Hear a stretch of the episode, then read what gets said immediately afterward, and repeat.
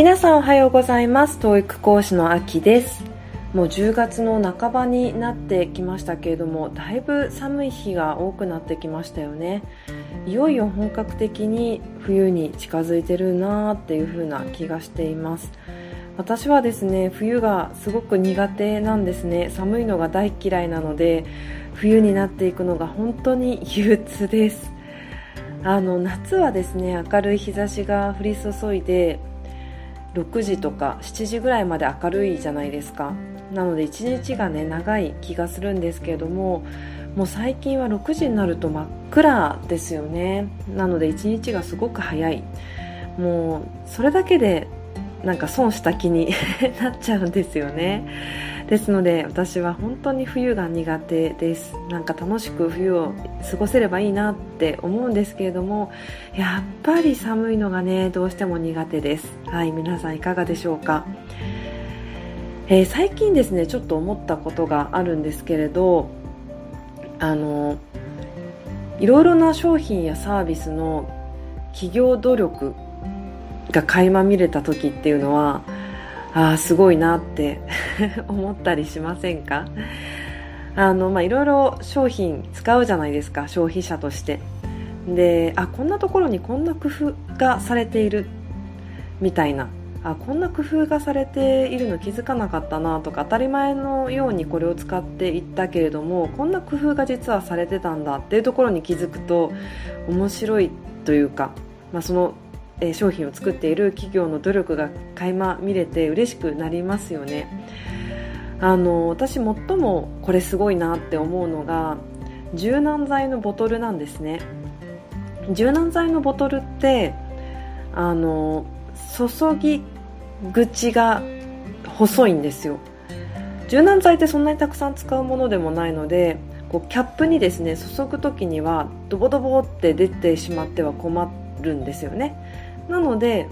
細い注ぎ口の方がいいんですよ、まあ、小さいっていうんですかね。あんまり量が出ないように、えー、細い注ぎ口になっている方がいい。だけれども柔軟剤使い終わって補充する時にはその細い口ではあれ溢れちゃいますよね。注ぐ時に逆に補充する時に、えー、その量を注ぐってなったら細い口では、えー、受け止められなくて溢れちゃう。だからそ補充する時には大きな口の方がいいっていうその矛盾を1本で叶えているっていうそのボトルで叶えているっていうところが本当にすごいなってよく考えたなって思うんですよ。注ぐ時にはキャップに注ぐ時にはこの細い、管から注げる。だけれども補充する時にはこの大きい受け口で、受けれるっていう。うまく伝わっていますかね？あのちょっとうまく説明できないんですけれどもその矛盾っていうのをあれで叶えている一本で叶えている構造になってるっていうのが本当にうまいこと考えたなと思います。はい。あれも企業努力ですよね。多分いろいろ考えたんだろうなと思います。その矛盾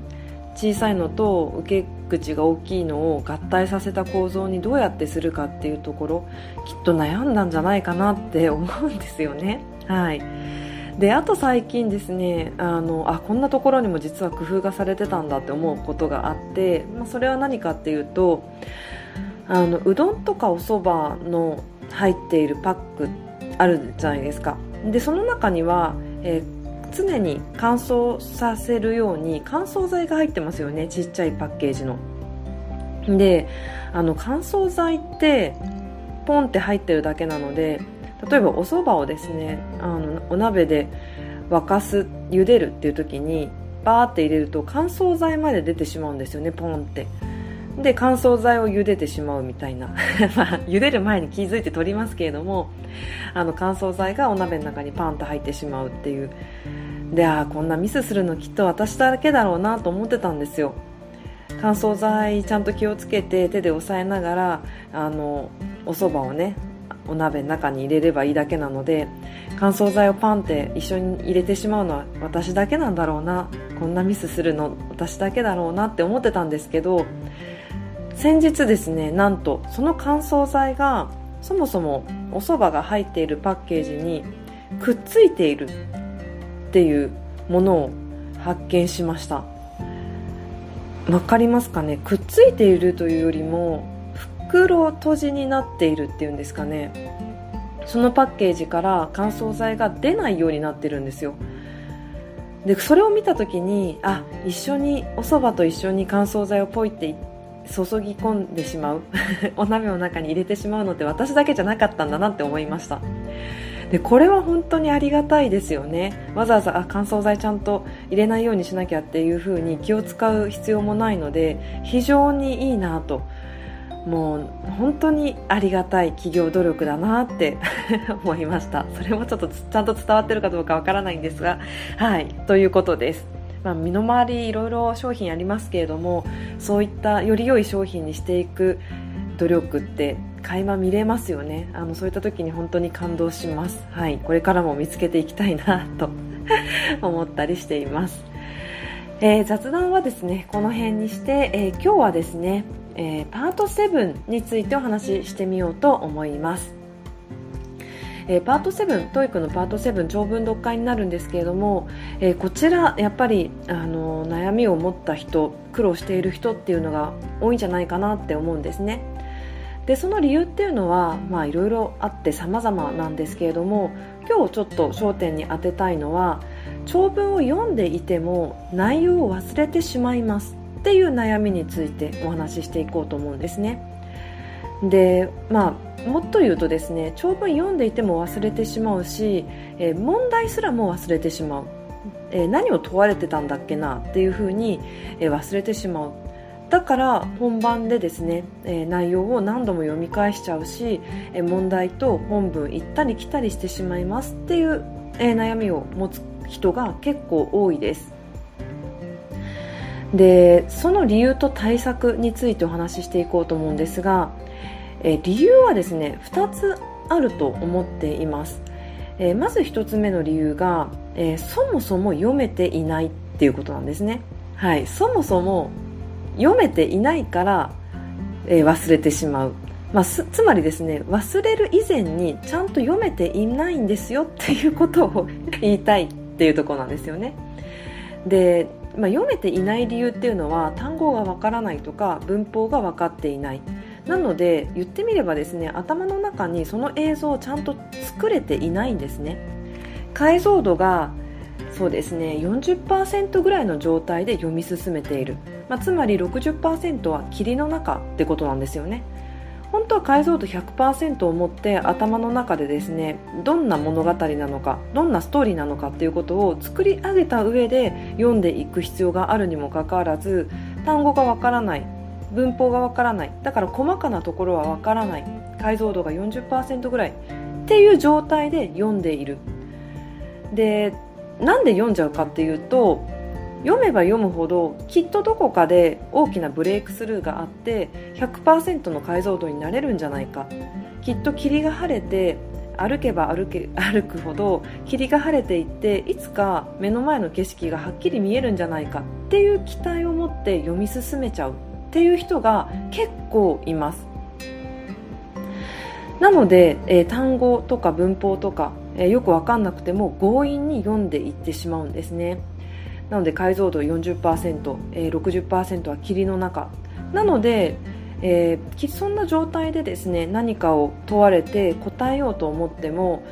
よく分かっていない。だから答えられない、まあ、それを、えー、皆さん忘れてしまった。読み進めてはいるのでなんとなく読んだ気にはなっているのでだから忘れてしまったっていうような表現できっとあのおっしゃるんじゃないかなって思います。はいなので強引に読み進めてもですね霧が晴れるわけではないんですね。えー、なんならですねわからないものをどんどん積み重ねていくとさらにわからないっていう状態に雪だるま形式っていうんですかね。わからないものの上にわからないものが乗っていくとさらにわからなくなっていくので霧が晴れるどころかもっとわからないんですよね。はい、なので、えー、解像度40%ぐらいで読み進めていっても、えー内容分かるようにはならないっていうことです。そこをですねちょっと、えー、分かっておく必要があります。あの強引に読み進めていっても霧は晴れませんよっていうところなんですよね。はい、でその対策としましてはやっぱりですねそこはきちんと精読してえどの単語が分かっていないのかえどこが曖昧になっているのかっていうことをしっかり確認する必要があるっていうことです。もうそれにつきます。どの単語が分かっていないのかどの文法事項が分かっていないのかどこでつまずいて解像度が落ちているのか。読んでいくとよくわからないイメージしづらいなっていうところにたどり着くと思うんですよね。ちゃんと上から読んでいくと強引に推し進めて読んでいくんじゃなくてあれここちょっとよく分かってないなとイメージ作りづらいなっていう箇所が絶対あると思うのでそこで立ち止まってまあ、あの本番じゃなければ練習の時であればきちんとそこで一旦立ち止まって本文、えー、もう一回読み直して日本語と照らし合わせてどこと自分の解釈がずれているのかっていうところを改めて、えー、確認してみる。っていうところが非常に重要です。それをですねやらずにどんどんどんどんとりあえず読んじゃおうっていう感じで、えー、最後まで読み進めてみるとじゃあどこでつまずいたのかも見えづらくなってくるなので丁寧に、えー、読んでみてください。まずそれが1つ目ですそして2つ目なんですけれども、えー、2つ目はですねもう単純に忘れてしまうのはしょうがないっていうことです あのそれは日本語であってもそうですし英語だから忘れてしまうっていうことではないってことなんですね。日本語でおそらく物語を読んでいても改めて何か問われた時にその情報をよく分かってない忘れてますっていう状態になるっていうことです。決して英語のせいじゃないっていうことですね。例えば、えー、皆さん最近ドラマとか見ていますでしょうか？はい。例えばドラマの中で、えー、1時間見終わった後にじゃあ主人公ゆきさんがレストランに入った時にそこでオーダーした飲み物は何ですか？みたいなことを問われてもえよくわかんないってなりますよねきっと、えー、あんまりその辺に焦点を当ててドラマ見ていないのでそんなことを問われても思い出せないんですよ。そうじゃなくって今日その主人公のユキが、えー、ケンに告白するのどうなるのかどうか。そっちをワクワクして見てるわけですよね。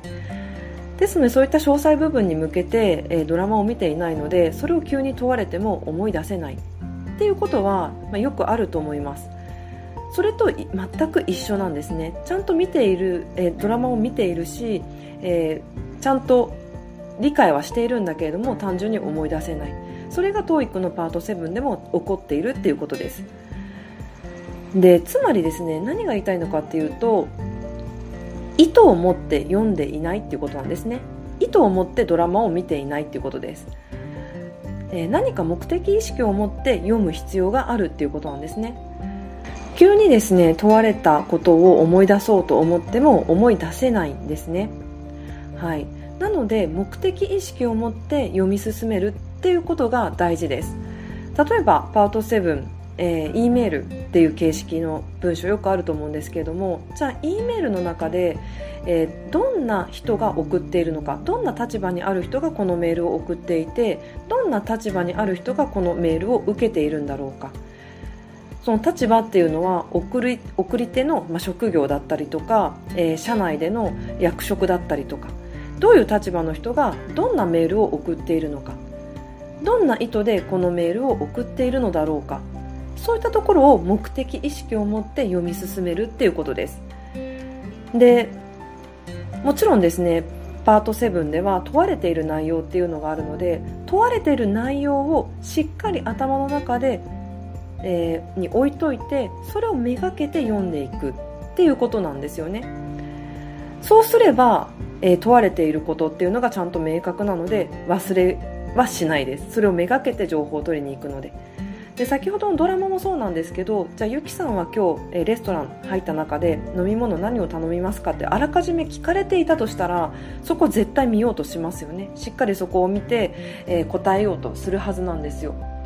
だけれどもその問い自体を自分の中で持っていないとその情報を忘れてしまうっていうことなんですよね。で例えばですねあの地図の読み方と似ているなって思うんですよ。私はですねすごい方向音痴なので地図の読み方を語っていいのかどうか疑問が残りますけれども多分ですね地図の読み方と似ているんです。例えば、え最寄り駅から、えー、会議室に行きたい、えー、徒歩20分ぐらいちょっと歩かなきゃいけない会議室までたどり着かなきゃいけないってなった時に、えー、地図が、えー、読める人。地図を読んで、えー、難なくそこにたどり着ける人っていうのはいきなり会議室を目指さないと思うんですよね。そうじゃなくって会議室に行く前の A 地点 B 地点 C 地点っていうのを作ってまず A 地点にまではたどり着けた。で次はじゃあ B 地点を目指そう。じゃあ B 地点まではたどり着けた。で C にもたどり着けた。じゃああとは会議室まであと、えー、5分ぐらいだみたいな感じで、えー、地図を見ながらこう秒を指していく感じなんですよねきっと。私は方向音痴なので A 地点にたどり着く前にっていうかもう駅を出た瞬間に右か左か分からなくなる人なので偉そうなことここでは言えないんですけれどもおそらくですね地図を読める人っていうのはそういう読み方をしてるんじゃないかなって思います。A 地点 B 地点 C 地点そして最終的に会議室みたいな。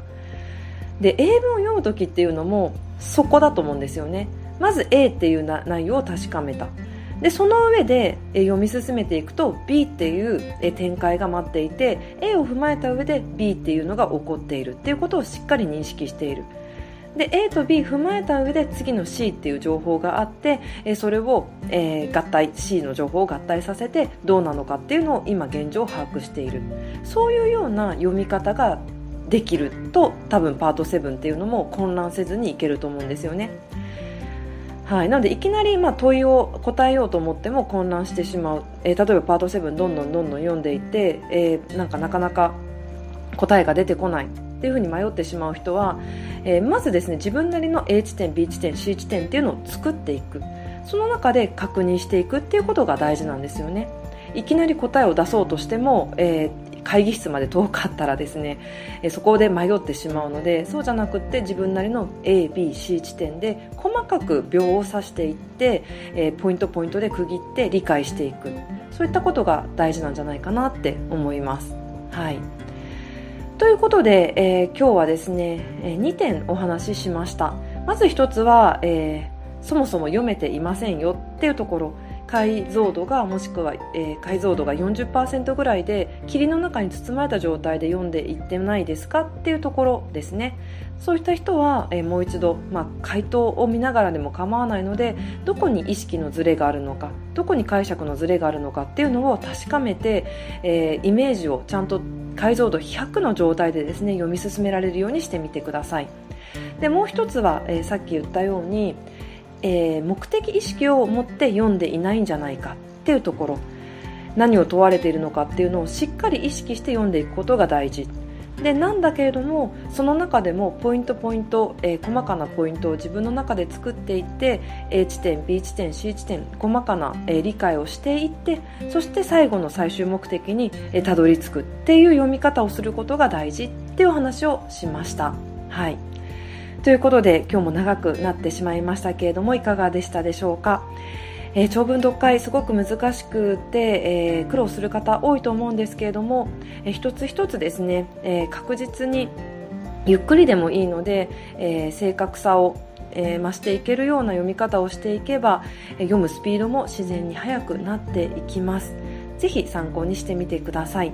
ということで今日も最後までお聴きいただき本当にありがとうございました。皆さんの英語学習が楽しいものでありそして効果的な結果が出るよう応援しております。